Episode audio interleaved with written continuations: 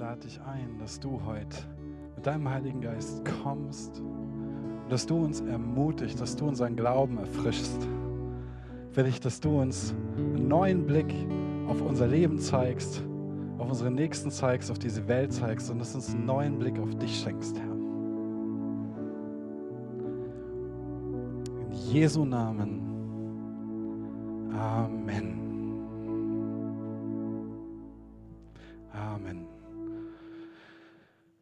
So schön, dass ihr heute da seid und so schön, dass auch ihr zu Hause wieder eingeschaltet habt. Ähm, vielen, vielen Dank euch, ähm, die ihr das alles möglich macht hier hinter der Technik, Sopas Team. Ich freue mich jede Woche an euch und bin so dankbar, dass ich mit euch gemeinsam einfach Gott preisen kann und dass ich mit euch ähm, das teilen kann, was Gott mir aufs Herz legt. Und heute habe ich gedacht, möchte ich mal mit euch ein bisschen gemeinsam nachdenken. Und zwar über das Thema Glaube an sich.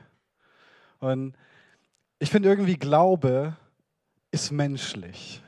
Glaube ist menschlich, Irren auch, aber Glaube ist auch menschlich. Ich habe euch eine Bibelstelle mitgebracht, die steht in Hebräer 11, Vers 1. Und da steht folgendes. Es ist aber der Glaube eine feste Zuversicht dessen, was man hofft und ein Nichtzweifeln an dem, was man nicht sieht.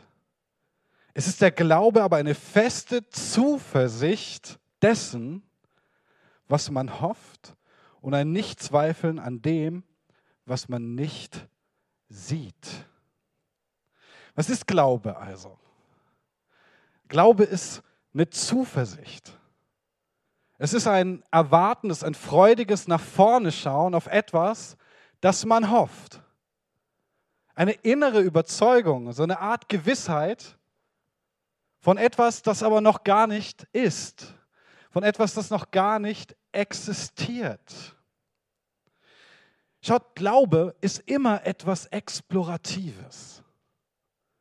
Glaube ist ein Abenteuer, ist eine Expedition, entdeckend, wenn du so willst. Also im Glauben entdecken wir ein neues Territorium. Er ist es auch, der uns Menschen dazu pusht, auf etwas zu hoffen, das wir nicht sehen können. Der uns dazu pusht, Dinge anzugehen, die wir sonst nicht angehen würden.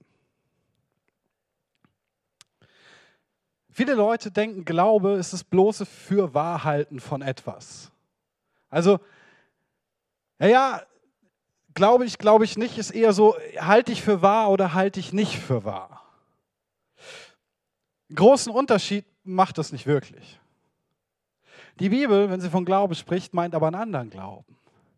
Die, die, die, die Bibel hat ein spezielles Wort, wann immer Glaube im Neuen Testament auftaucht, wird übersetzt mit Pistoio.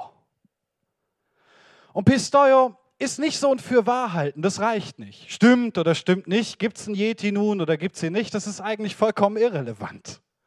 Das beeinflusst mein Leben null.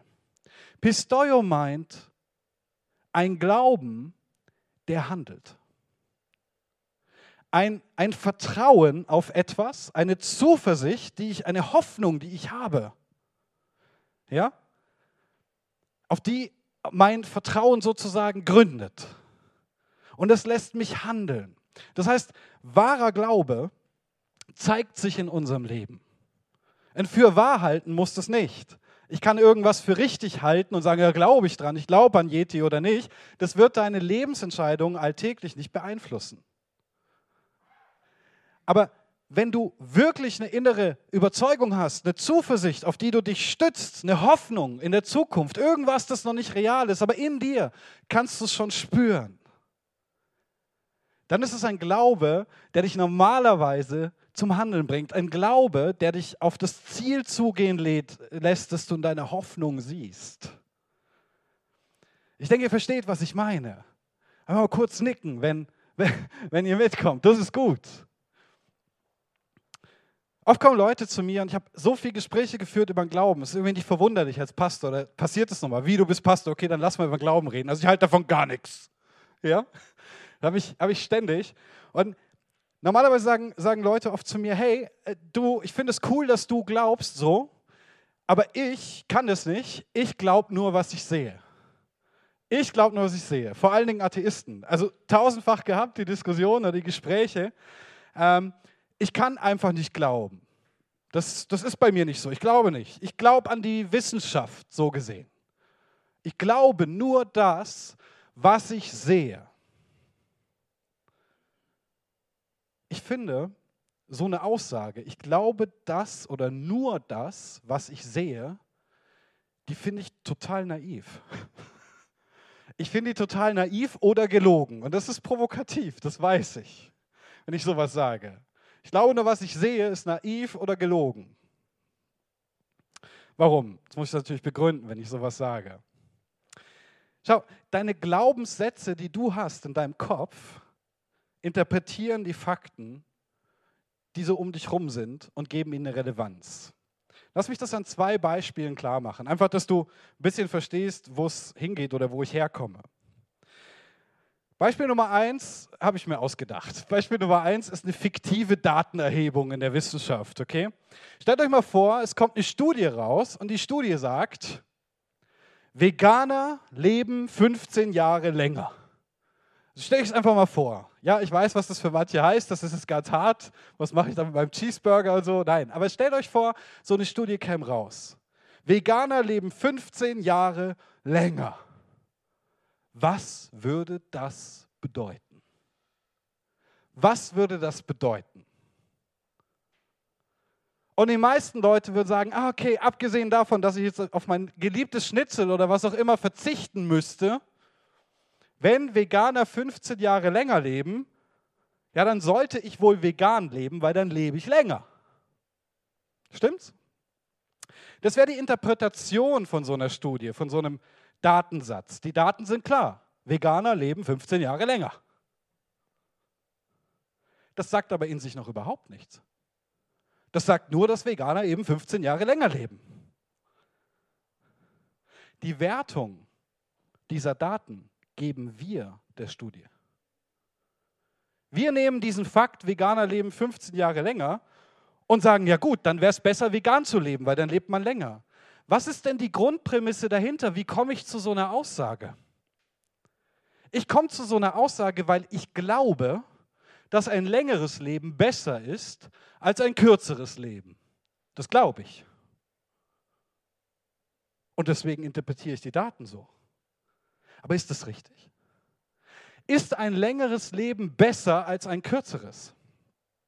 Ist ein längeres Leben immer erstrebenswert? Ich sage nicht, dass es nicht so ist, versteht mich nicht falsch. Ich würde gern länger leben. Aber es ist ein Glaubenssatz. Wissen tue ich das nicht. Wir interpretieren die Daten, die wir haben, aufgrund dessen, was wir glauben, dass es bedeutet und richtig ist. Stell dir mal vor, jemand hat sich sein ganzes Leben vegan ernährt. Ja? Also, und diese Studie gäbe es tatsächlich, stell dir das vor. Und er hat sich sein ganzes Leben vegan ernährt. Und dann wird er durch einen tragischen Unfall ein Schwerstpflegefall. Mit größten Schmerzen und Qual und leidet jeden Tag darunter. Und zwar so sehr, dass er nicht mehr leben möchte. Und der liest jetzt dieselbe Studie. Veganer leben 15 Jahre länger. Was glaubt ihr, wie der jetzt darüber denkt? Was glaubt ihr, was seine Interpretation derselben Studie ist? Mist? Oder, was wird er sagen? Was wird er sagen? Da habe ich ein zweites Beispiel. Mitte der 2000er Jahre gab es eine total interessante Forschungsarbeit und Untersuchung. Da hat man die Gehirne untersucht von gläubigen Menschen und von ungläubigen Menschen. Und die Leute sollten beten oder irgendwie in einen geistlichen Zustand gehen. Und da hat man festgestellt, bei gläubigen Leuten, da gibt es ein Hirnareal, das leuchtet wie ein Weihnachtsbaum. Ja? Das leuchtet wie ein Weihnachtsbaum. Aber bei ungläubigen Leuten gibt es das Hirnareal auch, aber da leuchtet gar nichts, da ist es Licht aus. Okay? Was war die Schlussfolgerung dieser Studie? Die Schlussfolgerung war, Glaube muss genetisch bedingt sein. Denn nur bei Leuten, bei denen das Areal aktiv ist, die können dann auch glauben. Und bei Leuten, die nicht glauben, ist das Areal nicht aktiv. So, dann ist wahrscheinlich die genetische Komponente nicht gegeben, dass sie glauben können. Die Interpretation dieser Daten ist aus Glaubenssätzen geschehen. Schau, wir haben nur festgestellt, bei Gläubigen leuchtet es wie ein Weihnachtsbaum, bei Nichtgläubigen ist es Licht aus. Okay? Das hier, diese Interpretation, ist eine biologische Sicht, eine naturalistische Sicht, könnte man sagen. Ja? Also zu Deutsch, wenn das Areal im Gehirn aktiv ist, dann kann geglaubt werden. Ja? Und wenn nicht, dann nicht. Und wahrscheinlich hat das mit der Genetik zu tun. Dass das eben bei manchen leuchtet und bei manchen nicht leuchtet. So, alles, was da ist, ist Biologie. Die Interpretation kommt rein aus der Biologie mit einer rein naturalistischen Weltsicht. Ja? Wenn jemand nicht glaubt, liegt es daran, dass dieses Hirnareal ausgeschalten ist. Genetisch. Bestimmt genetisch. Aber das sind nur Glaubenssätze. Das ist eine Interpretation der Daten. Ich habe einen anderen Vorschlag. Eine andere Interpretation käme vielleicht von anderen Biologen oder von Theologen oder von irgendwelchen Geisteswissenschaftlern. Die würden vielleicht fragen, Könnte es sein, dass wenn jemand glaubt, dieses Areal im Gehirn aktiviert wird und dass wenn jemand nicht glaubt, dieses Areal ausgeschalten bleibt? Auch das wäre eine mögliche Interpretation. Dann wäre es anders. Dann wärst du nämlich nicht festgelegt und verdammt nicht zu glauben oder festgelegt und verdammt zu glauben, je nachdem, wie du das Ganze sehen möchtest. Also könnte es im Prinzip nicht auch sein, dass sich dieser Weihnachtsbaum im Gehirn einschaltet, wenn du anfängst zu glauben. Die Frage ist durchaus berechtigt. Ja? Aber wer hat jetzt recht? Ist eigentlich egal, wer recht hat. Ich wollte euch nur aufzeigen, dass alle Menschen Glaubenssätze haben und dass alle Menschen interpretieren. Alle Menschen interpretieren Daten, selbst wissenschaftliche Daten, aufgrund dessen, wovon sie selbst überzeugt sind. Es hat also alles sehr viel mehr mit Glaube zu tun, als man so glaubt. als man so glaubt. Schaut, Glaube ist menschlich. Und er ist unbedingt notwendig. Warum wirst du fragen? Ganz einfach weil der Glaube uns zu neuen Territorien führt. Lass mich erklären. Der Glaube ist essentieller Bestandteil des menschlichen Lebens und des Strebens. Der Glaube lässt uns Neues entdecken, neues Territorium erschließen. Das ist ein Akt des Glaubens, nicht des Wissens. Wenn du etwas Neues lernst, wenn du dich in ein neues Territorium begibst, dann ist es nicht so, dass du alles wüsstest, es ist so, dass du dieses Gebiet für dich neu entdeckst. Es ist ein Akt des Glaubens. Es ist aber der Glaube eine Zuversicht dessen, was man hofft, ein Fürwahrhalten der Dinge, die man nicht sehen kann. Warum würdest du überhaupt neues Territorium erschließen? Du würdest es erschließen, entweder aus Notwendigkeit, weil da, wo du bist, ist gerade nicht gut, oder du würdest es erschließen aus Neugier.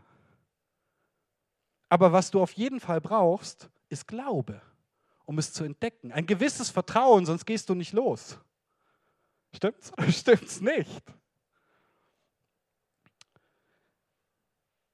Es gibt in der Menschheitsgeschichte oder es gab diesen großen Traum vom Fliegen. Es gab diesen großen Traum, die Menschen in den Himmel geblickt haben und, und die Vögel gesehen haben, wie sie frei waren im Himmel und den Stegosaurus, der sie fressen wollte. Nein, aber also wie sie die Vögel im Himmel gesehen haben und sie hatten diesen Traum, diesen Wunsch auch zu fliegen. Und er ist so alt wie die Menschheit selbst. Eine ältere Geschichte, die mir zu einfällt, ist die von Ikarus. Wahrscheinlich habt ihr die schon gehört in der griechischen Mythologie. Ikarus möchte dem Himmel nahe sein. Und so macht er sich Wachsflügel und startet und fliegt dahin. Aber je näher er der Sonne kommt, desto eher schmelzen seine Wachsflügel und schlussendlich stürzt er ab. Natürlich ist in der Geschichte eine tiefe Lehre drin. Ne? Wer sich selber dem Himmel zu nah wähnt oder aus eigener Kraft dem Himmel nahe kommen möchte mit, mit Wachsflügeln, der stürzt dann irgendwann auch ab. Aber nichtsdestotrotz ist in dieser Erzählung der Traum vom Fliegen, die Sehnsucht nach dem Himmel, die Sehnsucht zu fliegen drin. Da Vinci malte leidenschaftlich und er malte auch ein Fluggerät. Er malte ein Gerät, das ein bisschen aussieht wie so ein halber Hubschrauber, von dem er glaubte, das könnte fliegen, wenn man es baut. Auch hier war der Traum des Fliegens im Herz. Und schlussendlich im 19. Jahrhundert, Anfang des 20. Jahrhunderts, haben sich die Gebrüder Wright daran gemacht, ein Flugzeug zu bauen, das fliegt. Ein Flugzeug, das fliegt. Und sie haben unzählige Versuche gebraucht, bis sie überhaupt mal ein paar Meter in der Luft waren. Und wahrscheinlich auch unzählige Knochenbrüche, bis es geklappt hat, wie sie das wollten. Und heute? Heute fliegen wir durch die Welt. Am Anfang stand nur ein Traum. Am Anfang stand ein Traum. Dieser Traum wurde ein Glaube. Eine feste Zuversicht auf etwas, das noch nicht ist. Eine feste Zuversicht auf etwas, das man noch nicht sehen kann, denn es fliegen keine Menschen durch die Gegend. Zumindest nicht zur Zeit von, von Icarus und nicht zur Zeit von Da Vinci. Es sollte noch sehr lange dauern, bis die Menschheit diesen Traum in die Realität umsetzt. Aber was hat sie gehalten? Was hat sie angetrieben? Es war der Glaube. Der Glaube, dass es möglich ist. Heute fliegen wir kreuz und quer durch die Welt. Im Moment nicht. Okay, die meisten von uns nicht. Aber wir können kreuz und quer durch die Welt fliegen. 1870 schreibt Jules Verne von der Erde zum Mond. 1870. Und da geht es ein bisschen darum, dass Astronauten mit einer Kanone auf den Mond geschossen werden. Natürlich, Kanonen gab es schon. Aber es war ein Traum. Es war ein Traum und einige Leute hatten den festen Glauben daran, dass es möglich ist. Und 100 Jahre später, am 21. Juli 1969, landet Apollo 11 auf der Oberfläche des Mondes. Und Neil Armstrong betritt als erster Mensch den Mond. Am Anfang stand ein Traum, den Jules Verne als Geschichte erzählte, die Wirklichkeit wurde. Heute wollen wir zum Mars fliegen. Elon Musk mit SpaceX, sein großes Ziel, zum Mars fliegen. Zeigen, dass es geht. Was treibt ihn an? Ihn treibt an der Glaube, dass es möglich ist, das zu tun. Ihn treibt an der Glaube, dass es nötig ist, das zu tun. Und ihr seht, der Glaube ist ein unwahrscheinlich wichtiger Bestandteil des Menschseins. Glauben ist menschlich, zutiefst menschlich. Ein Einwand gegen den Glauben, den ich oft gehört habe, ist, ja, aber Glauben kann auch fundamentalistisch werden. Das stimmt. Das gilt für alles. Das gilt nicht nur für irgendwelche religiösen Glaubensrichtungen, das gilt für alles, woran ich glaube. Jede Ideologie kann fundamentalistisch werden. Der Sozialismus war fundamentalistisch und es hat Millionen Menschen das Leben gekostet. Der Kommunismus. Der Faschismus war fundamentalistisch und es hat Millionen Menschen das Leben gekostet.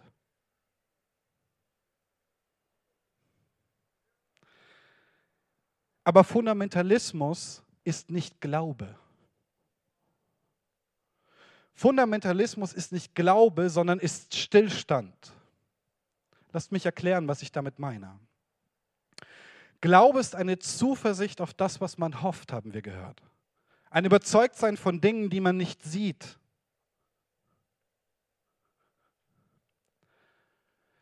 Es ist also immer eine Bewegung. Wir reden hier von, von etwas, das sich bewegt. Es ist eine Zuversicht. Die Zuversicht liegt nicht im Heute, sie liegt im Morgen. Etwas, das man hofft, ist etwas, das noch nicht ist. Es hat was mit Bewegung zu tun. Es hat etwas damit zu tun, Neues zu entdecken. Ich bin überzeugt, dass da mehr ist als das, was ich sehe. Ich bin überzeugt, dass es irgendwann gelingt, dass wir fliegen können, auch wenn ich es heute noch nicht sehe. Ich bin überzeugt, dass wir zum Mond fliegen können, auch wenn ich es heute noch nicht sehe. Ich bin überzeugt, dass wir zum Mars fliegen können, auch wenn ich es heute noch nicht sehe.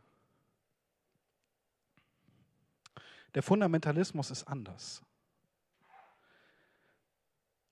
Oft wird gesagt, wenn jemand an eine absolute Wahrheit glaubt, sei er ein Fundamentalist. Also wenn ein Mensch sagt, ich glaube, dass es eine absolute Wahrheit gibt, dann sei er ein Fundamentalist. Und das ist nicht wahr. Das ist nicht wahr. Ein Fundamentalist zeichnet sich dadurch aus, dass er nicht nur an eine absolute Wahrheit glaubt, sondern denkt, seine Interpretation dieser absoluten Wahrheit sei die einzig richtige. Das ist Fundamentalismus. Es gibt eine absolute Wahrheit und ich bin die absolute Wahrheit. Ich habe die absolute Wahrheit in allem. Und damit hat er aufgehört zu glauben. Genau in dem Moment hat er aufgehört zu glauben. Denn er entdeckt nichts Neues mehr. Er meint bereits alles zu wissen. Und wie man das so oft sieht beim Fundamentalismus, die entdecken nichts Neues. Die führen Krieg mit dem Alten. Sie führen Krieg mit dem Alten, um es für sich zu erobern und zu beanspruchen, obwohl es gar nicht ihr Verdienst ist. Fundamentalisten wollen erobern, nicht entdecken. Er entdeckt nichts Neues mehr, denn er meint ja bereits alles zu wissen. Glaube aber hat immer mit einer Reise zu tun. Immer.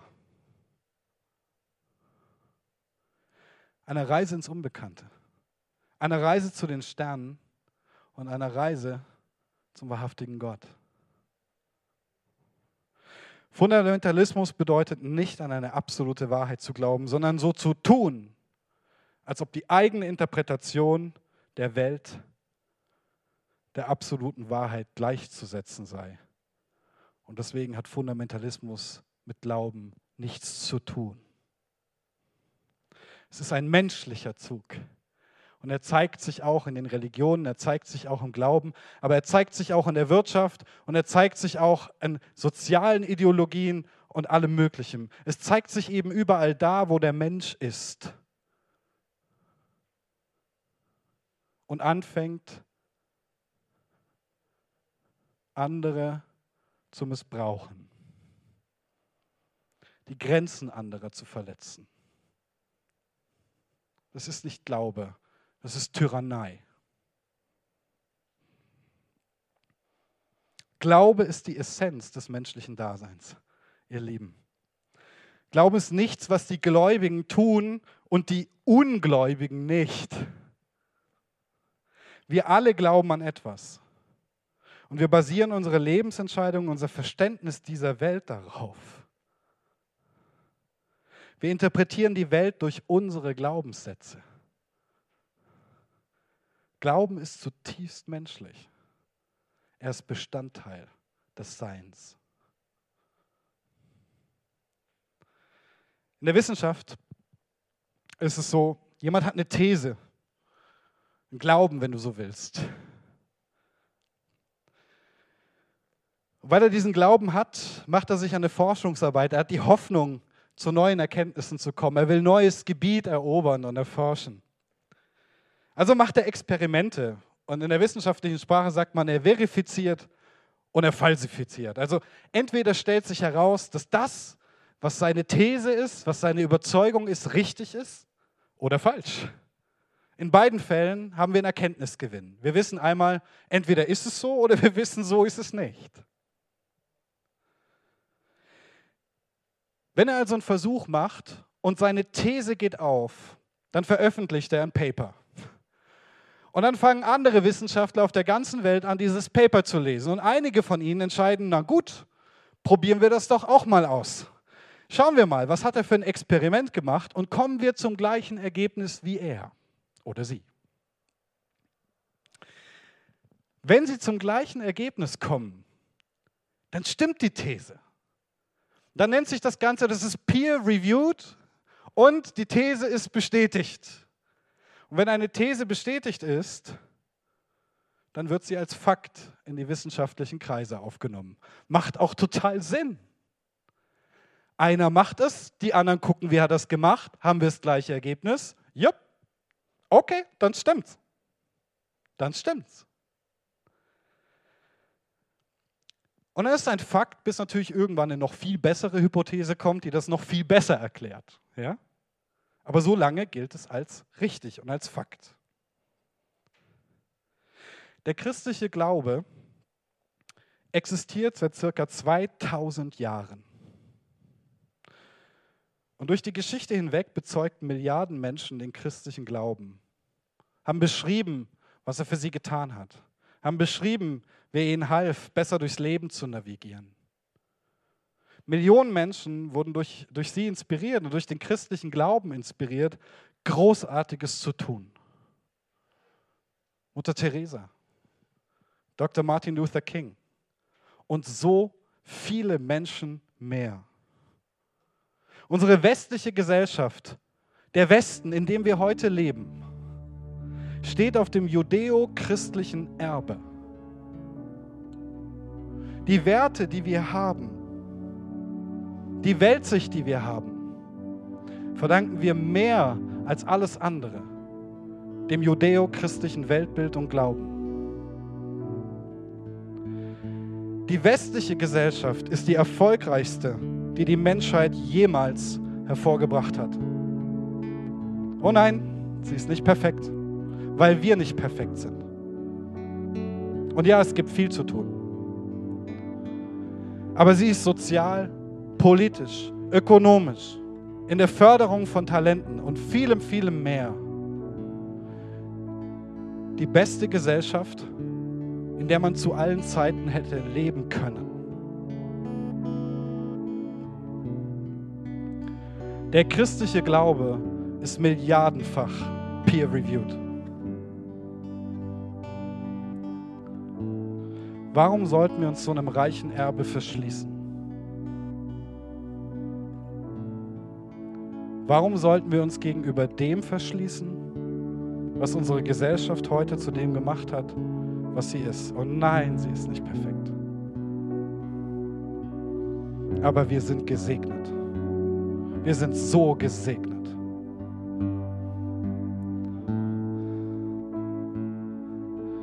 Warum sollten wir Glauben als irgendetwas sehen, das mit uns nichts zu tun hat?